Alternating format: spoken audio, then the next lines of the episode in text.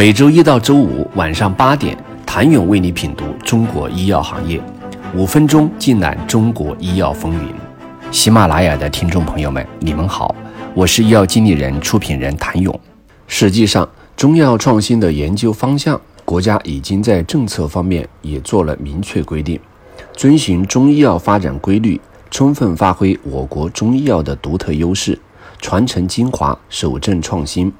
优化基于古代经典名方、名老中医方、医疗机构制剂等具有人用经验的中医药新药审批技术的要求，加快中医药新药的审批，推进中医药文化的传承和发展，尽快打造全产业链服务的跨国公司和知名的国际中国品牌，推动中医药走向世界。根据国家药品监督管理局。药品审评中心二零零五到二零二零年申请临床试验中药新药的审评审批情况分析数据显示，经典名方、院内制剂均已成为创新药的重要来源。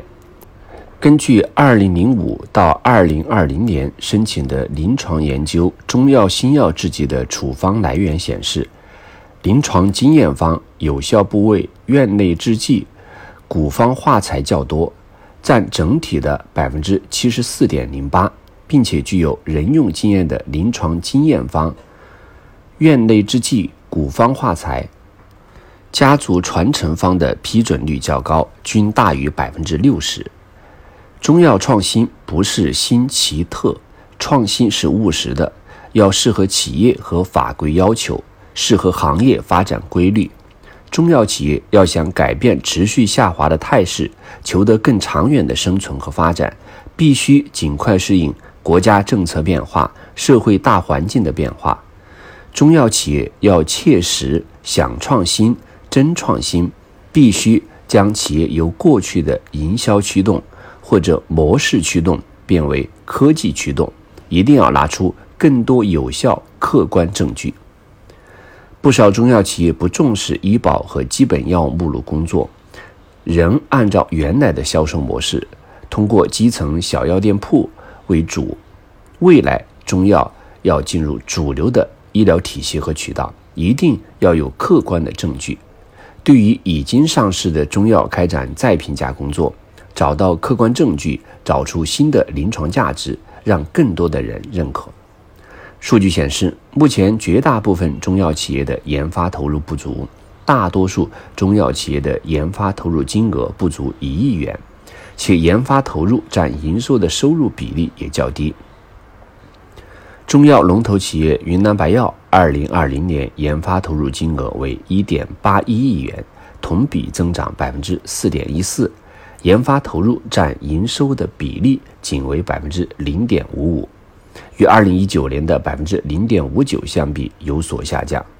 东阿阿胶在研发方面的投入也在不断减少。二零一八年其研发投入为二点四四亿元，二零一九年减少至二点零六亿元。二零二零年公司扭亏为盈，但其研发投入仍在继续减少。